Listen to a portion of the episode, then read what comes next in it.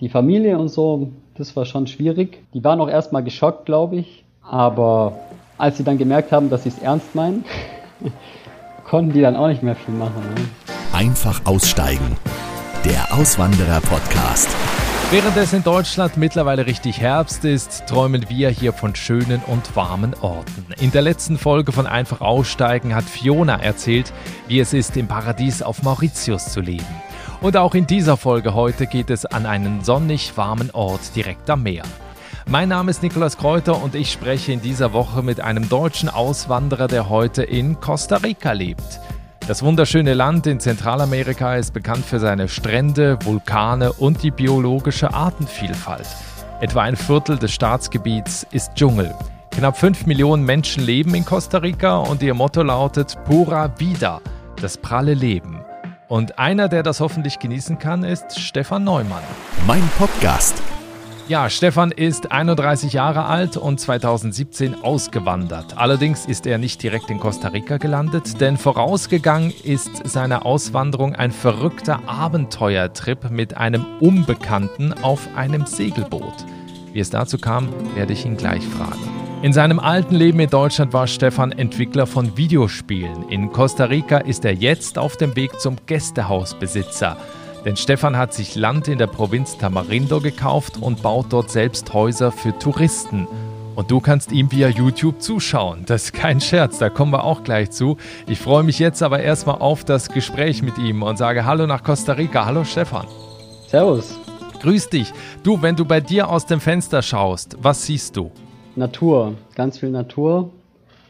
Viele Pflanzen und Bäume, meistens auch Tiere, Wahrscheinlich, wenn ich genau hingucke, sehe ich einen Leguan oder zwei. Viel, viel interessanter ist eigentlich, was ich höre. Also ich höre das Meeresrauschen und ganz viele Vögel. Genau.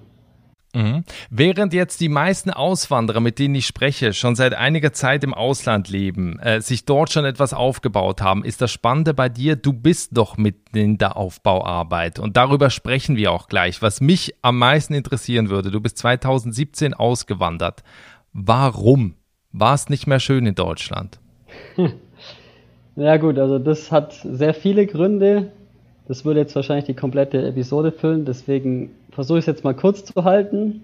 Also zum einen war es natürlich irgendwie die Unzufriedenheit im Job. Dann auch ein großer Grund war auch meine Gesundheit. Also ich war in Deutschland oft krank, wahrscheinlich durch hohen Stress.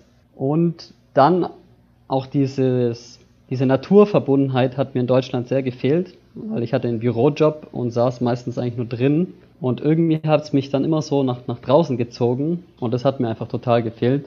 Ja, da hat es noch mehrere Gründe, aber das.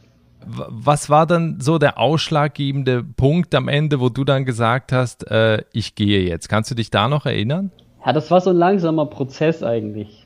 Also das hat halt irgendwann mal angefangen. Ich glaube, so das erste Mal, wo ich überhaupt so daran gedacht habe, war meine Thailand-Reise vor fünf Jahren. Da habe ich zum ersten Mal so diese tropische Klima gesehen und auch so, so Backpacker-mäßig unterwegs und habe einfach so eine ganz neue Welt für mich entdeckt. Ähm, dass es halt Leute gibt, die ganz einfach leben, aber trotzdem total glücklich sind. Und wenn ich dann nach Deutschland zurückgekommen bin, habe ich irgendwie gesehen, ja, die Leute arbeiten alle super hart und sind alle gestresst, aber so richtig glücklich scheinen die meisten nicht zu sein. Und da hat es bei mir im Kopf dann so angefangen, dass da irgendwas, dass da irgendwas nicht so ganz stimmt. Und dann bin ich halt jedes Jahr, habe ich immer so eine Reise gemacht nach Südostasien. Also erst Thailand, dann Bali, dann Philippinen. Und mit jedem Mal ist die Idee halt immer größer geworden, warum ich nicht selber einfach in solche Orte ziehe. Irgendwann hat es mir dann einfach gereicht, wo ich mir gedachte, ja, wenn ich jetzt noch länger warte, mache ich es nie weil noch bin ich jung, da kann ich es noch machen, noch habe ich keine Familie. Und dann habe ich einfach die Reißleine gezogen. Ja. Also 2017 bist du ja nicht direkt nach Costa Rica ausgewandert, sondern da war ja noch eine Reise davor. Was ist 2017 passiert? Ja, genau. Das Problem war immer, also ich wollte eigentlich schon seit Thailand auswandern, oder das hat sich so langsam immer stärker entwickelt, die Idee. Aber ich war eben alleine. Und niemand von meinen Freunden wollte mitkommen und das war immer meine größte Angst, so ja, das ganz alleine durchzuziehen, das war mir zu, zu schwierig, ja. Und dann habe ich eben in so, in so Gruppen in Facebook, da gibt es so Aussteigergruppen, habe ich einfach mal so reingeschrieben, was mein Plan ist, eben mir was aufzubauen. In, früher wollte ich noch nach Südostasien. Ich wollte mir eben auch schon damals so, so Gästehäuser aufbauen und habe das einfach mal reingeschrieben, ob da irgendjemand Bock hat mitzukommen. Und hat sich tatsächlich jemand sofort gemeldet, ähm, mit dem ich dann auch telefoniert habe und so. Und der hätte das auch wirklich gemacht. Nur sind wir dann irgendwie auf Kolumbien gekommen, weil es ja auch tropisches Klima ist. Und der hat mich dann aber auf die Idee gebracht, ein Segelboot zu kaufen. Was? Obwohl ich, obwohl ich davor noch nie in meinem Leben ein Segelboot betreten hatte. Aber irgendwie, weiß ich nicht warum, aber irgendwie hat sich die Idee so gut angehört. Also der hat es davor auch schon mal gemacht, alleine. Von daher hat er schon Ahnung gehabt. Irgendwie war das so, so, ein, so ein Schritt in die Richtung. Also der Plan war, ein Segelboot zu kaufen. Einmal quasi so die halbe Welt zu umsegeln zwei Jahre lang und dann meinen Plan durchzuziehen, nachdem man sich dann quasi kennengelernt hat auf dem Boden. Und das habt ihr dann auch gemacht? Ja, das ging dann alles relativ schnell, also es war auch alles sehr spontan. Ich habe dann quasi innerhalb von drei Monaten eigentlich alles aufgegeben in Deutschland, Job gekündigt, Wohnung aufgegeben.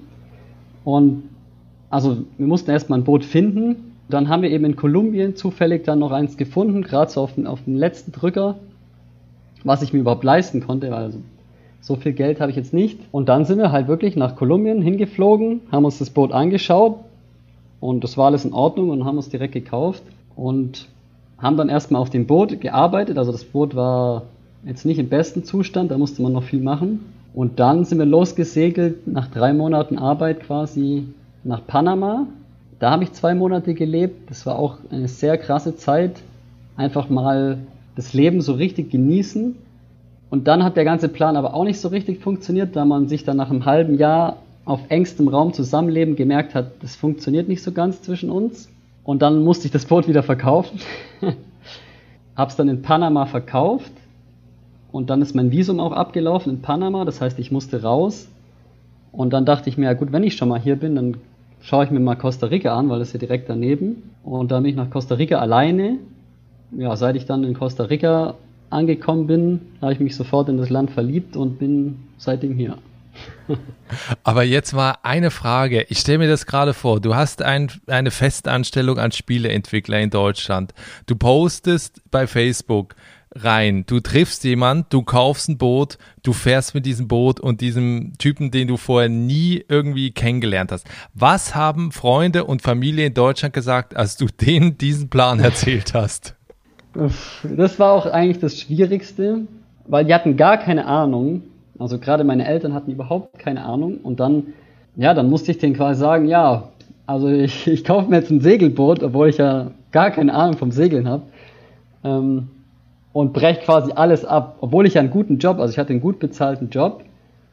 Ich hatte eigentlich ein gutes Leben, muss man sagen. Ich hatte sogar eine Freundin, eine coole Freundin. Das war auch, auch sehr schwierig quasi, die, mich zu trennen aus diesem Grund. Das war ja schon die, die größte Hürde, wovor ich eigentlich auch am meisten Angst hatte. Also den Job zu kündigen, das war das Einfachste, weil da hat es mir eh nicht gefallen. Aber ja, so die, die Familie und so, das war schon schwierig. Die waren auch erstmal geschockt, glaube ich. Aber als sie dann gemerkt haben, dass sie es ernst meinen, konnten die dann auch nicht mehr viel machen. Ja. Aber hattest du da nicht auch Angst? Also, dass, dass du jetzt da irgendeine große Dummheit machst, Geld verlierst, irgendwie mit, mit, mit so einer Idee, wo jeder wahrscheinlich erstmal nur den Kopf geschüttelt hat? Ja, klar, das klingt auch erstmal total bescheuert und naiv. Aber dadurch, dass eben, also mein Kumpel, mit dem ich da getroffen hatte, der das schon mal davor gemacht hatte und mir hat mir auch Fotos gezeigt und so und ich habe halt gemerkt, der Typ ist ein Macher, ja, also der, der labert nicht nur, ich habe mir auch dann so Videos angeschaut. Auf YouTube gibt es ganz viele so Segler, die in die Welt segeln und das auf YouTube dokumentieren. Und da habe ich halt gemerkt, das ist gar nicht so unrealistisch. Und wenn man davon noch nie gehört hat, klingt das erstmal total utopisch, aber es gibt es eben wirklich. Und danach ich mir ja, warum eigentlich nicht? Also alles klar, das Schlimmste, was schiefgehen kann, ist, dass du dein Boot versenkst. Das ist eigentlich das Allerschlimmste. Aber ansonsten kannst du das Boot ja wieder verkaufen und zur Not musst du halt wieder zurück. Also ich habe da nicht so das krasse Risiko gesehen. Okay, jetzt hast du vorhin erzählt, du hast dann das Boot in Panama wieder verkauft, weil die Nummer ja wahrscheinlich am Ende nicht so geworden ist, wie du dir das so vorgestellt hast. Dann würde wahrscheinlich jeder sagen, okay, nice trial, ich fliege jetzt wieder zurück nach Deutschland. Das hast du nicht gemacht. Warum bist du dann nach Costa Rica gegangen? Ja gut, das war wie gesagt immer meine größte Angst, wieder nach Deutschland zurück zu müssen. Aber ich, ich muss sagen, also ich habe das Boot sogar für mehr Geld verkauft, wie ich es gekauft hatte. Also ich habe sogar Gewinn gemacht. Das heißt, ich habe neun. Ach, das ist ein Businessmodell? Eigentlich nicht. Also die meisten Leute machen Verlust. Aber dadurch, dass wir das Boot eben ganz schön aufgerüstet haben und nochmal viel Arbeit und Geld investiert hatten, war es dann im Endeffekt Mehrwert. Dadurch habe ich eigentlich kein Geld verloren während der ganzen Zeit. Also ich habe eigentlich neun Monate gesegelt und auch noch Geld damit gemacht. Also es ist eigentlich nicht schief gelaufen, ja, wenn man es so sieht. Und dann dachte ich mir, ja gut, ich habe das Geld ja noch. Warum soll ich jetzt zurück nach Deutschland? Ich wollte ja eh meinen Plan durchziehen. Mein Plan war ja auch schon davor, also meine Gästehäuser aufzubauen. Und eben dadurch, dass mich das mit dem Segeln so abgehärtet hat, also weil es ist schon auch ziemlich verrückt, ja, also das härtet einen schon ab, auf dem Boot zu leben für neun Monate. Dadurch habe ich dann, glaube ich, ein bisschen Selbstvertrauen gewonnen, dass ich dachte, ja, vielleicht kann ich es auch alleine machen. Aber ich muss ja auch dazu sagen, ich habe auch erstmal, wo ich nach Costa Rica gekommen bin, hatte ich auch gar keinen Plan. Also ich wusste erstmal gar nicht, was soll ich jetzt überhaupt machen. Also erstmal bin ich dann in irgendein so Hostel und dann habe ich aber ganz schnell gemerkt, dass Costa Rica relativ teuer ist, wenn man das jetzt so mit Südostasien vergleicht. Die Schweiz Südamerikas nennt man es ja, glaube ich, auch. Und auch nicht zu Unrecht. Also mhm. es ist, man, manche Sachen sind hier tatsächlich teurer wie in Deutschland. Also alles, was importiert ist, ist eigentlich teurer. Und auch, wie gesagt, auch so Preise. Jetzt so ein Hostel, ja, da kriegst du in, in, in Thailand kriegst du da für 10 Euro eine Hütte am Strand. Dafür kriegst du hier ein 10-Bettzimmer äh, in einem Hostel, ja. Und dann habe ich halt ganz schnell gemerkt, okay, da ist mein Geld ganz schön schnell weg, wenn ich jetzt hier rumreise. Und dann habe ich angefangen mit Workaway. Also das nennt man auch Urlaub gegen Hand. Da gibt es eben so eine Internetseite Workaway, wo man auf der ganzen Welt eben Leute finden kann, die anbieten, bei sich zu wohnen. Ähm, und man kriegt manchmal sogar das Essen noch mit dazu. Und dadurch, also dafür hilft man dann bei ihnen mit. Und da habe ich dann eben auch was gefunden. Also man hilft da quasi fünf Stunden am Tag mit und hat dann so, so halb Urlaub, halb Arbeit. Aber ich finde es ein ziemlich cooles Konzept, weil man dadurch, man lernt das Land eigentlich viel besser kennen, weil man ja auch bei, bei Leuten wohnt, die da schon leben. Und ja, man muss auch nicht so viel arbeiten und kriegt dafür alles umsonst quasi. Man kann umsonst da leben. Also ich fand das ziemlich cool und habe das dann erstmal fünf Wochen lang gemacht. Und dann bist du aber auf die Idee gekommen, dir da ein Grundstück zu kaufen. Also nicht direkt, sondern ich habe davor dann noch eineinhalb Jahre in Costa Rica verbracht, ähm, eben an verschiedenen Orten gelebt, um einfach mal so ein Gefühl für das Land zu bekommen, um mich mal einzuleben und habe mir hier auch so ein kleines Business aufgebaut, als Fotograf und Filmemacher, weil ich ja eben irgendwie auch Geld verdienen musste, weil, wie gesagt, das Land relativ teuer ist. Also das war dann alles so aus, dem, aus der Not heraus. Und das hat dann aber relativ gut funktioniert, sodass ich mir dann quasi mich über Wasser halten konnte und nicht mein Erspartes anfassen musste. Und dann habe ich mir eben langsam auch so Kontakte aufgebaut und Leute kennengelernt und also ich hatte halt immer im Hinterkopf meine Idee nur ist es trotzdem relativ schwer, überhaupt erstmal ein Grundstück zu finden für einen relativ geringen Preis in der Nähe vom Strand. Weil das war immer mein Ziel.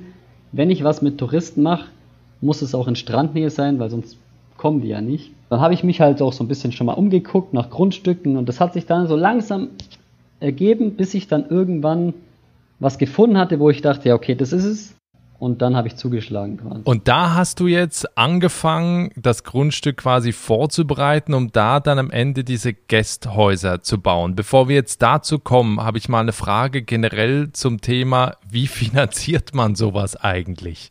Also muss man da schon eine Menge Geld mitbringen, damit man jetzt auch noch leben kann? Oder hast du einfach so einen geringen Lebensstandard aktuell, dass du kaum Geld ausgibst?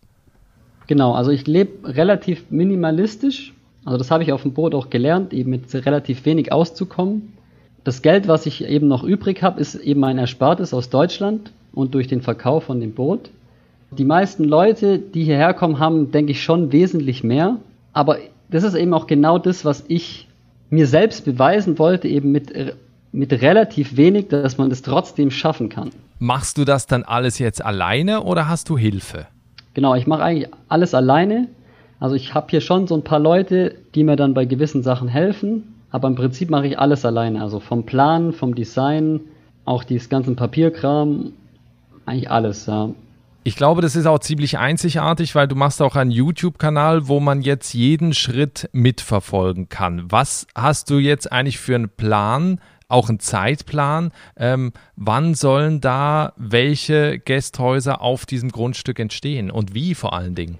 Ja, genau. Das war auch ein Teil meines Plans, quasi diesen YouTube-Channel zu machen. Da ich mir das eben auch dachte, damals in Deutschland habe ich immer danach gesucht, oder wusste man nicht, wie macht man das überhaupt? Ja, weil es zeigt einem ja nie einer. Und dann habe ich mir irgendwie gedacht, ja, warum mache ich es dann nicht einfach und zeige den Leuten, wie man es quasi mit einem geringen Budget alles selber machen kann. Das will ich eben auch zeigen, quasi mit meinem Channel, dass man mit relativ wenig trotzdem aussteigen kann.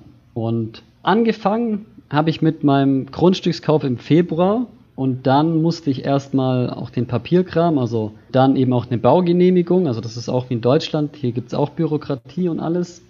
Deswegen eigentlich wollte ich schon längst fertig sein. Ja. Aber natürlich war mein Plan auch relativ naiv. So was dauert natürlich schon ein bisschen länger. Momentan baue ich gerade mein erstes Gästehaus. Und es war relativ viel Arbeit, also auch das Grundstück erstmal aufzubereiten. Das war am Anfang total zugewuchert. Und ja genau, das kann man eben alles auf meinem YouTube-Channel anschauen den ganzen Prozess und ich erkläre auch viele Tipps und Tricks und wie man das eben quasi in Costa Rica macht. Also ich habe selbst meine eigenen Stromleitungen gelegt und mein, meine Wasserleitung verlegt. Und woher kannst du das? Weil ich könnte es nicht. Ja, eigentlich, eigentlich habe ich davon ja auch keine Ahnung. Ähm, ich habe mir das eigentlich alles auch aus YouTube-Videos zusammengeschaut. Ja? Immer mal da wieder was geguckt, da was abgeguckt es ist alles gar nicht so kompliziert. Es ist eigentlich nur, man, man, man steht am Anfang davor und denkt sich so, ja, wie macht man das alles? Genau deswegen will ich das ja auch zeigen. Aber wenn man das dann einmal gemacht hat oder es einem einer erklärt, ist es eigentlich total einfach in meinen Augen. Klar, bei manchen Sachen dann braucht man schon Hilfe, jetzt beim Betonmischen und so, das sind halt so harte Arbeiten. Ich habe das auch mal probiert, aber dann habe ich ganz schnell gemerkt, okay, das mache ich lieber nicht selber weil eben die Arbeitskräfte sind hier auch relativ günstig. Von daher lohnt sich das eigentlich gar nicht, das selber zu machen. Auch bei so Mauern bauen und, und so diese richtig harten Arbeiten, da ich jetzt auch nicht so der kräftigste Mensch bin, macht man sich da eher kaputt, wenn man das alles selber macht. Von daher ist es schon besser, sich dann Hilfe zu holen. Wie ist denn jetzt der Zeitplan? Also wie viele Gästhäuser sollen da entstehen und wann willst du eröffnen? Weißt du das schon? Ja, am liebsten so schnell wie es geht ich denke mal, jetzt ist gerade die Regenzeit, jetzt ist eigentlich eher schlecht zum Bauen. Das eine Haus ver versuche ich jetzt noch fertig zu kriegen, bevor jetzt wirklich der schlimme Regen kommt, dass wenigstens das Dach schon mal drauf ist. Und dann warte ich wohl eher ab bis zur nächsten Trockenzeit im Januar und werde dann die nächsten zwei Häuser bauen. Und dann muss ich erstmal wieder Geld verdienen, weil dann ist mein Budget aufgebraucht. Aber ich hoffe, dass ich dann quasi nächstes Jahr, vielleicht so Mitte des Jahres, dann auch schon anfangen kann, dann habe ich ja quasi drei Häuser, dass ich vielleicht zwei vermiete. In einem kann ich dann quasi selber leben. Ähm, ja. Wenn du jetzt dich zurückerinnerst an deine Zeit in Deutschland und den Alltag von damals mit dem von heute vergleichst, gibt es etwas, was du vermisst in deinem neuen Alltag? Nee. also das ist wirklich dein Traum, den du gerade lebst? Ja, also auch wenn es sehr stressig ist, also das darf man nicht unterschätzen, dadurch, dass ich ja eben auch alles alleine mache, trotzdem ist es eigentlich, also jeder Tag hier, selbst der schlimmste Tag hier, ist besser wie der durchschnittliche Tag in Deutschland, sage ich mal, weil ich einfach total frei bin. Ich kann einfach machen, was ich will, mir jeden Tag quasi meinen Tag selbst gestalten, wie ich will. Ich habe niemanden, der mir sagt, was ich zu tun habe. Und dann noch natürlich Costa Rica ist ein wunderschönes Land, ja, also die Natur hier und, und selbst wenn man dann nach dem härtesten Tag total K.O. ist und dann abends zum Sonnenuntergang nochmal zum Strand geht, dann, dann denkt man sich, ja, es war schon, war schon die richtige Entscheidung. Ja. Noch eine Frage auch zu dem Umfeld in Costa Rica. Wie haben dich da die Menschen aufgenommen? Was hast du für ein Verhältnis zu den Nachbarn? Ich denke, die gucken da auch so rüber auf das Grundstück und fragen sich, was macht der da? Oder wie ist das? Ja gut, also in der Region, wo ich jetzt lebe, leben eigentlich auch mehr Auswanderer. Also meine Nachbarn sind dann auch eher Europäer und Amerikaner. Ähm, aber so viel kriege ich davon gar nicht mit. Also ich mache hier einfach mein Ding. Ich habe hier ein paar Kontakte, aber ich habe auch gar nicht so viel Zeit, um ehrlich zu sein. Aber du fühlst dich da wohl? Wie, wie sind so die, die Menschen in Costa Rica, auch von der Mentalität im Vergleich zu denen in Deutschland? Die Einheimischen, muss ich sagen, also gerade Costa Rica, die sind sehr freundlich, hilfsbereit und eigentlich auch immer gut gelaunt. Also man sagt ja auch, das ist auch so das, das Wort in Costa Rica pura vida. Also das heißt quasi übersetzt pures Leben. Das sagt man hier, so wie Servus in Deutschland. Ja, das sagt man Hallo, Tschüss oder einfach so. Also das kann man immer sagen. Aber das stimmt auch. Also die Leute hier, die leben zwar auch relativ einfach, die Einheimischen, aber die sind immer gut drauf und ja, also wirklich, ich muss sagen, von den Leuten her ist hier echt, fühle ich mich hier sehr wohl. Und ich arbeite ja auch hauptsächlich mit Costa Ricanern zusammen. Also meine Arbeiter sind Ticos, nennt man das hier. Ich muss sagen, das läuft eigentlich relativ gut, obwohl ich mich mit denen kaum verständigen kann, weil die kein Englisch sprechen. Aber es läuft trotzdem eigentlich ganz gut. Ja. Wenn jetzt Leute zuhören und auch schon mal gedacht haben, Costa Rica könnte auch ein Land für mich sein, was gibst du den Menschen für Tipps, die auch nach Costa Rica auswandern wollen? Also auf jeden Fall sollte man sich erstmal das Land anschauen und vor allem auch die Region. Das haben wir jetzt noch gar nicht gesagt. Also Costa Rica hat unterschiedliche Klimazonen und ist auch wirklich sehr unterschiedlich. Also du hast hier alles. Du hast hier die Berge, da ist es auch relativ kühl, so wie in Deutschland. Dann hast du im Süden hast du den Dschungel, also so richtige Regenwald. Hier im Norden, da ist es mehr so, da gibt es immer Trockenzeit und Regenzeit. Also in der Trockenzeit ist es dann auch wirklich richtig trocken und es einfach ein halbes Jahr lang nur Sonne, was dann manchmal schon fast zu heiß wieder ist. Dafür in der Regenzeit blüht dann alles auf und alles wird grün. Also man sollte sich auf jeden Fall die Region schon mal raussuchen, weil es eben da große Unterschiede gibt. Und generell sollte man auf jeden Fall, würde ich sagen, ein halbes Jahr schon mal irgendwie in dem Land gelebt haben, da hier doch viele Sachen auch anders laufen. Was man auf jeden Fall mitbringen sollte, ist Geduld da hier alles sehr langsam läuft, was aber irgendwie auch gut ist. Also hier sind die Leute nicht so gestresst, aber manchmal eben zu gechillt. Ähm, noch was auch so zum Thema ähm, Aufenthaltsbewilligung. Du hast gesagt, du bist mit einem Touristenvisum da. Ähm, wie lange kann man mit einem Touristenvisum im Land bleiben? Ja, genau. Also so wie ich das mache, ist vielleicht jetzt nicht der beste Weg, beziehungsweise ist halt Risiko. Also ich bin immer noch Tourist und eigentlich muss ich dann immer alle drei Monate über die Grenze, um mein Visum zu verlängern. Lustigerweise kann man aber einfach sofort wieder zurück. Momentan ist es aber durch Corona anders, da die Grenzen ja überall dicht sind. Da verlängert die Regierung dein Visum quasi automatisch. Also meinst du, es ist jetzt verlängert worden, damit die nicht wollen, dass die Leute überhaupt über die Grenze gehen. Ähm, wenn man hier wirklich einwandern will mit Dauervisum, dann braucht man entweder ein Investment mit 200.000 Dollar oder Heirat oder als Rentner geht, glaube ich, auch. Oder man hat hier einen Job, was aber, glaube ich, relativ schwierig ist, hier einen festen Job ähm, zu bekommen. Aber das heißt, du fährst die Tourismusvisum-Nummer, die machst du erstmal so weiter? Ich denke schon, ja. Also das machen hier auch relativ viele so, muss man sagen. Das ist, mich hat das am Anfang auch gewundert, dass das hier so einfach geht. Das hört sich auch erstmal vielleicht abschreckend an, aber im Endeffekt fährt man kurz zur Grenze und fährt wieder zurück. Also ist eigentlich jetzt gar nicht so kompliziert. Natürlich ist immer das Restrisiko, dass die das irgendwann ändern. Aber mein Plan ist schon, also man kann das anscheinend auch beantragen, nachdem man fünf Jahre in dem Land gelebt hat und zwei Jahre bin ich jetzt schon hier. Das heißt, ich hoffe, dass ich nach drei Jahren dann vielleicht auch ein festes Visum beantragen kann. Aber alles andere kann man hier trotzdem machen. Das ist ja das Lustige.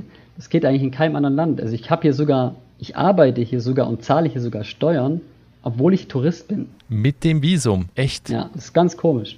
Aber im Endeffekt denken die sich wahrscheinlich auch, naja, solange der, solange der sein Geld hier lässt, macht es dir nichts aus. Ja.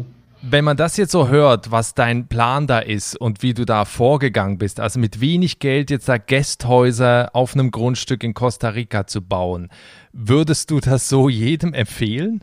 Nee, also definitiv nicht so, wie ich das mache. Das würde ich jetzt nicht jedem empfehlen ich habe schon eher den, den harten Weg mir gewählt, dadurch, dass ich eben so ein geringes Budget habe, so von 50.000 Euro.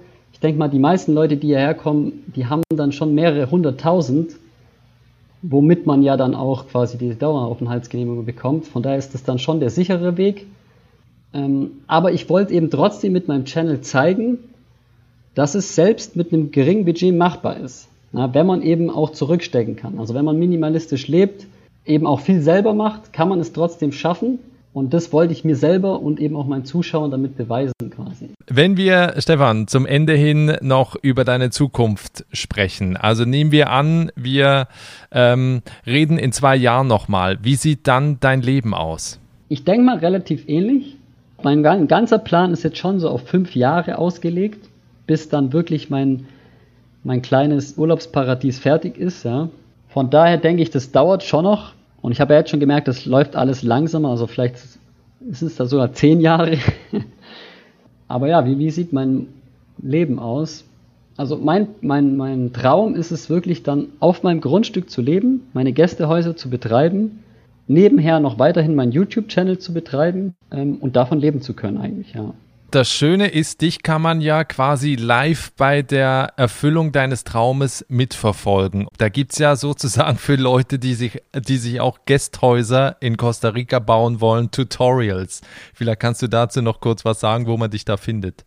Ja, genau. Also ich habe zwei YouTube-Kanäle, einmal auf Deutsch und einmal auf Englisch. Ähm, eigentlich war mein Hauptkanal ähm, geplant, der nennt sich We Are Neo. Auf Deutsch Wir sind Neo, also Neo aus Matrix quasi. Ursprünglich war eigentlich auch mein, mein Hauptkanal der englische gedacht. Lustigerweise läuft mein deutscher Kanal aber wesentlich besser. Das heißt, wenn man auf, auf YouTube danach sucht, wird man mich auf jeden Fall finden. Und da kann man eben meinen kompletten Fortschritt verfolgen. Also eigentlich mache ich jede Woche ein Video. Momentan hinke ich ein bisschen hinterher, weil ich kaum noch hinterherkomme von der Zeit. Und ich gebe auch viele Tipps zum generell zu Costa Rica. Also ich denke mal, der Channel ist zum einen unterhaltsam auch, einfach nur um, um, um ein bisschen Abenteuer zu erleben und, und einfach mir zuzuschauen, auch wenn was schief geht. Ja, ich weiß ja nicht, ob alles funktionieren wird. Oder eben für Leute, die selber auswandern wollen. Und ich zeige auch noch ab und zu was von der Natur hier von Costa Rica. Will ich auch noch mehr machen, vielleicht auch noch ein paar Reisevideos und eben auch, denke ich, gute Inspiration und vielleicht gibt es euch auch Mut, selber diesen Schritt zu wagen. Stefan, ich wünsche dir für die Zukunft alles Gute und ich bin sehr gespannt, wie dein Leben aussieht, wenn wir in zwei Jahren nochmal sprechen. Ja, ich auch. Vielen Dank auf jeden Fall. Äh, kannst mich ja mal besuchen kommen in zwei Jahren, bin ich ja wahrscheinlich soweit. Gerne. Ja, dann vielen Dank für das Gespräch. Servus. ja, servus. Das war Stefan Neumann aus Costa Rica. Wahnsinn, was für eine Story. Würdest du dich das trauen, in Costa Rica selbst Gästehäuser zu bauen und da ein neues Leben zu starten? Oder hast du vielleicht etwas Ähnliches schon getan? Dann lass uns darüber reden.